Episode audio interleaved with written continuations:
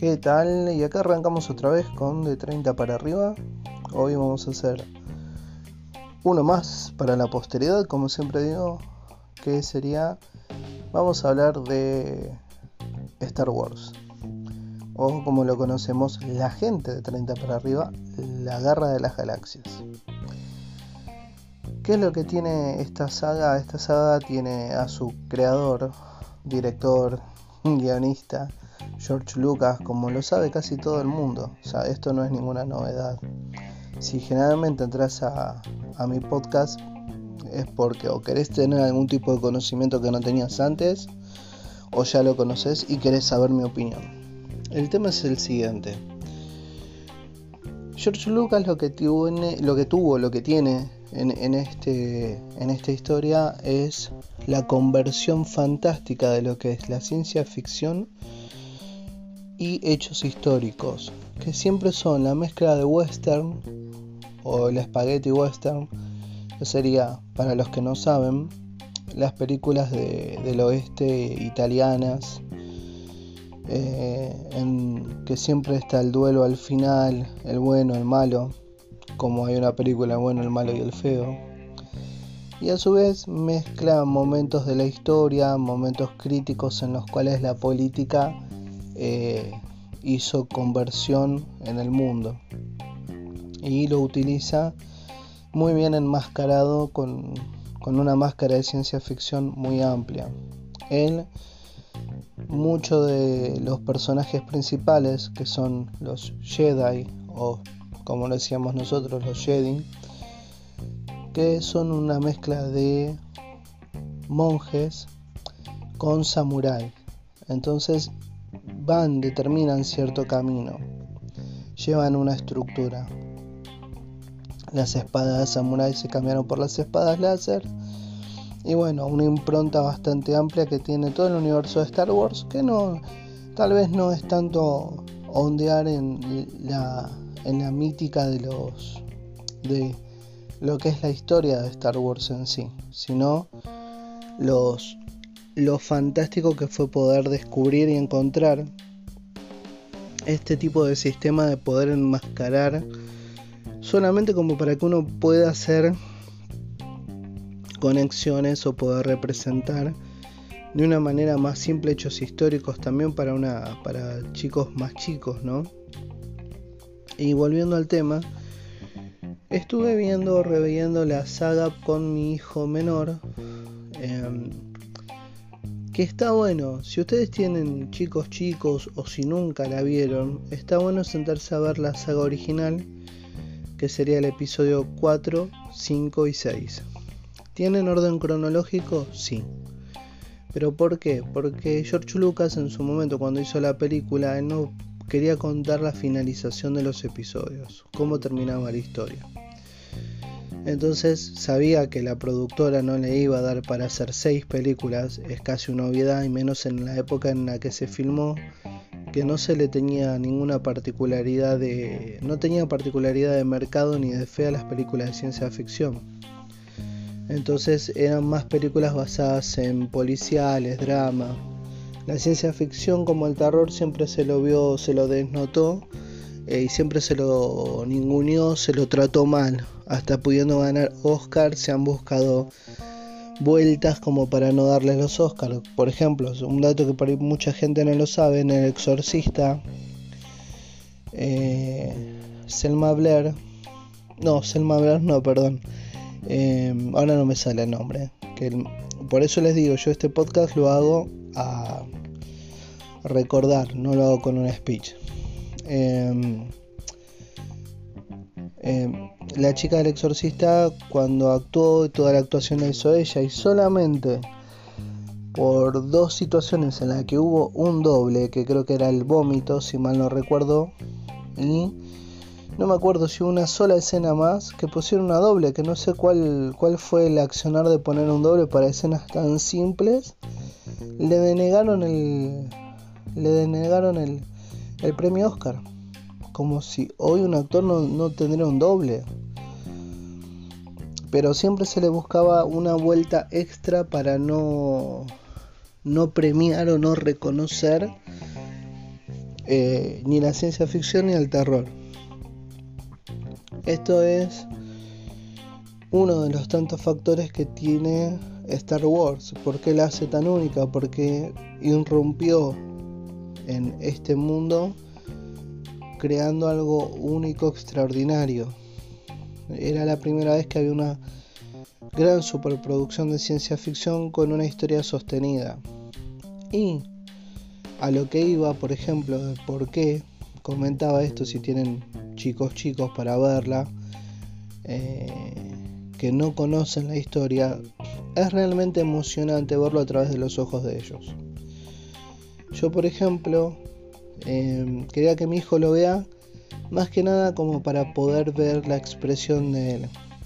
Y acá viene spoiler, por las dudas. Advierto por si alguien no lo vio, está escuchando el, el podcast. Mi hijo estaba viendo la secuencia en la que Darth Vader le dice a Luke que es el padre. Y la cara de mi hijo fue impagable.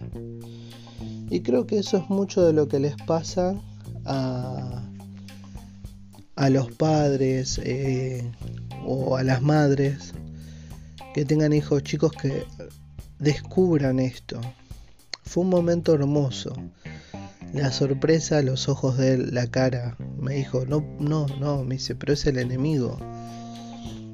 Y le digo, sí, pero me dice, pero es el papá en serio. O sea, no podía terminar de caer. Y vio la tercera.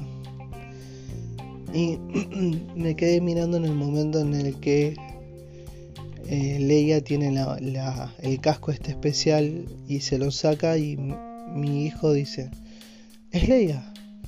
O sea, los asombros, esas vueltitas de rosca únicas.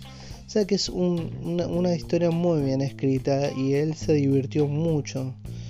Y ahora hace varios días que quiere ver el episodio 2 es como cuentan cómo llega Darth Vader, Anakin a, a transformarse en Darth Vader. Y eso es parte del factor que entiendo eh, y siempre entendí lo fuerte que es la saga. Nunca fui fanático de la saga, lo fui de las películas.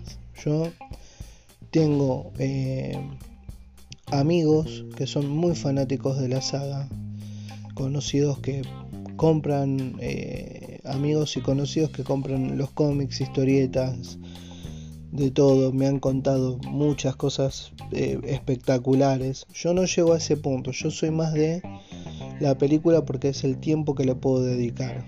No, no, no soy fanático, nunca fui fanático de nada. Pero es eh, muy lindo de golpe poder compartir con un hijo o con alguien que no sepa, no conozca nada de la saga, que encuentre estas sorpresas. Y es algo para disfrutar en una forma extensa. Esto es una, forma de eh, poder redescubrirse, poder entender que para los chicos es abrir un libro por primera vez. Y es algo que el resto de las películas de ciencia ficción no lo tienen. No tienen estas vueltas, no tienen esta magia, no tienen esta distracción eh, que nutre el, cerebro, que puede empezar a pensar de otra manera. Y bueno, eso es una, parte de lo que es esta parte de eh, Star Wars. No obstante, ayudó en exceso eh, de Mandalorian. El Mandalorian ayudó muchísimo. ¿Pero por qué? Porque acá vemos por fin en The Mandalorian gente que realmente se ocupó de que son fanáticos, que realmente entendieron el camino del héroe. Cosa que en la última saga de Star Wars, con lo de lo políticamente correcto, arruinaron la saga. O sea, tengo gente, conocidos y amigos que me han dicho no pude ver la última saga porque es inmirable. Y todo el mundo sabe que así lo fue. Pues perdieron millones en taquilla, la película realmente no, no, no se la puede disfrutar. es algo sin sentido, es algo mal escrito, es algo mal guionado. Y uno ve que han puesto millones y millones y millones, creo que más que toda la saga escrita y dirigida por George Lucas, en parte, porque hay eh, algunas que no las dirigió él, pero sí las escribió. Y en The Mandalorian se siente que volvió esa magia, esa magia única, que ya vamos a hacer un podcast de, del Mandalorian completo. Pero más que nada quería hacer referencia a esto porque uno a veces piensa que eh, Star Wars no, ya no está a la mano de uno porque por el fanatismo eh, más de, corazón eh, a uno lo inunda con información y uno ya lo rechaza automáticamente. Pero es bueno redescubrir las películas, uno de nuevo, y son muy, muy disfrutables, son muy lindas.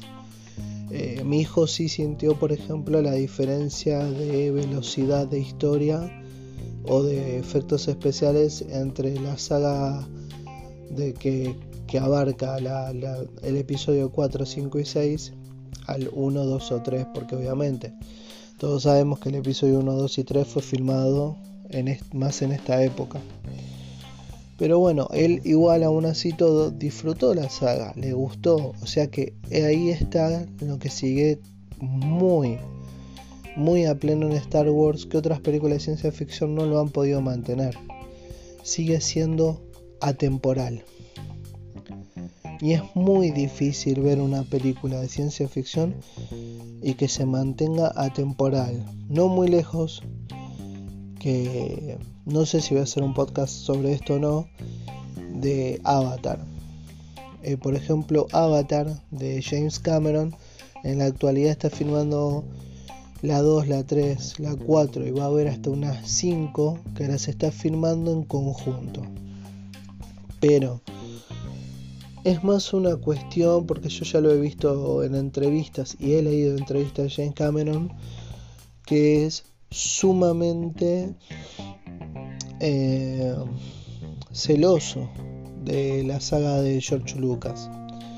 Él quiere crear su mundo, él ya logró el parque en Disney de Avatar, si no lo vieron les recomiendo que vayan. Busquen que el parque está dividido en dos partes, está el vuelo eh, con... Perdón, la verdad, la próxima que, que sepa que voy a hablar un poco de algo lo voy a tener anotado, ahora no me salen los nombres siempre tengo una laguna. Em, en las criaturas que vuelan en Avatar, que son una medio pterodáctido, ave, bueno, tienen ese, ese simulador de realidad virtual que es una belleza, es una locura. Y después está un mini paseo como si fuese por Pandora eh, a través de, barcazas. Que al final, eh, cuando ustedes lo vean, van a ver un animatronic. Ese es el animatronic más avanzado al día de la fecha que existe en el mundo. Eh, si lo pueden ver, se los recomiendo. Búsquenlo ahí en, en YouTube. Está lleno de videos de, de parques, de atracciones. Gente que filma hoy con una calidad espectacular. Bueno, volviendo al tema. Yo, por ejemplo, Avatar es una película que es extremadamente divertida y se disfruta mucho sobre todo en 3D. Pero no toda la gente tiene el gusto de poder disfrutarlo en 3D. Y por ejemplo, a mí un problema que tengo recurrente es que ya las están dejando de hacer. Por ende, yo tengo acceso al 3D, pero no consigo las películas y justamente porque la mayoría de la gente no, no, las, no, no, ha podido pagar los sistemas para tener eh, como el televisor, el reproductor 3D. Entonces se está eliminando y yo no sé hasta qué punto yo voy a perder también el 3D. Que es una pena, ¿no?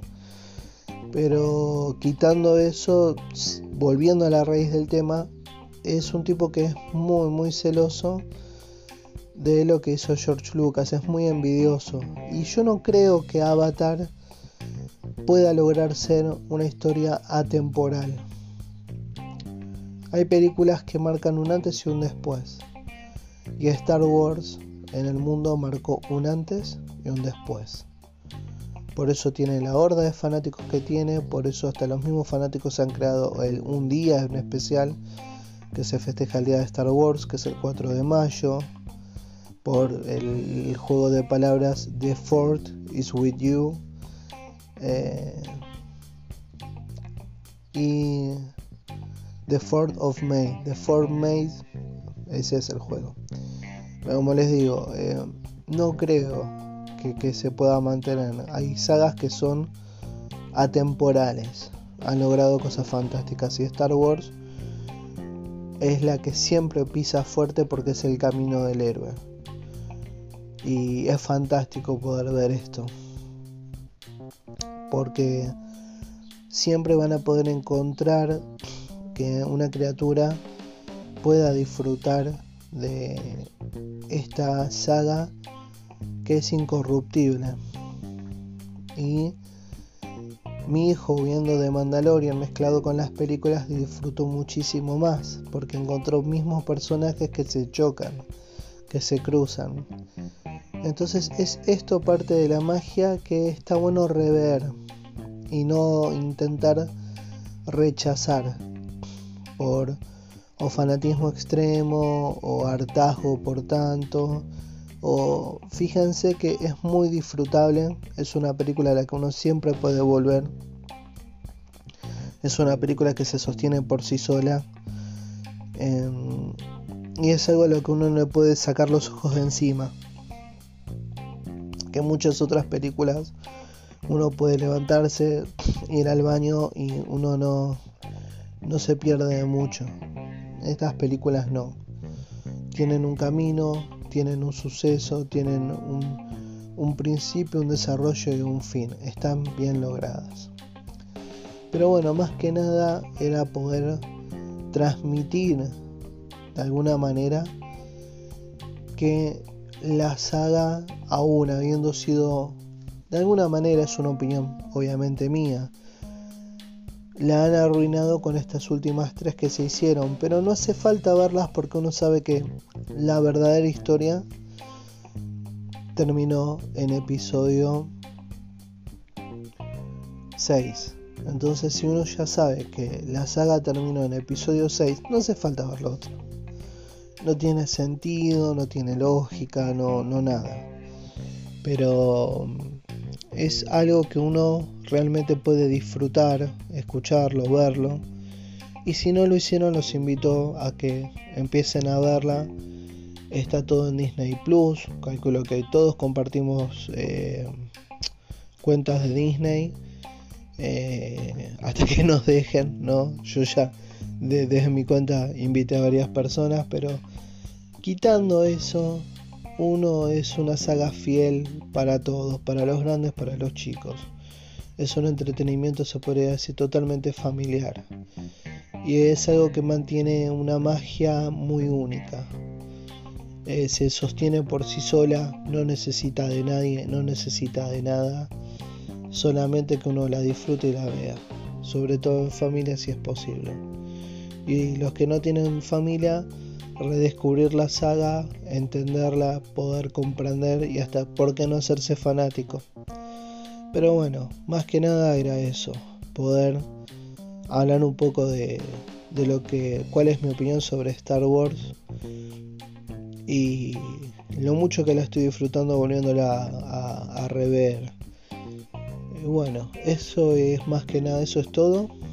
Espero que me sigan escuchando, que me sigan eh, estoy acá en Spotify y en Anchor o Anchor, que es la, la, la, base de donde yo puedo grabar estos videos, estos videos, estos podcasts.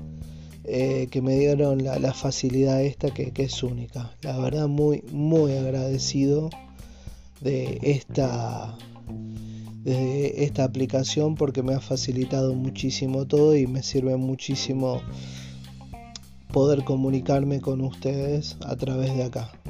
Bueno, los voy dejando, espero que les haya gustado y que como siempre les haya hecho compañía, porque estos podcasts son para hacerles compañía cuando están estudiando, cuando están trabajando, cuando están viajando.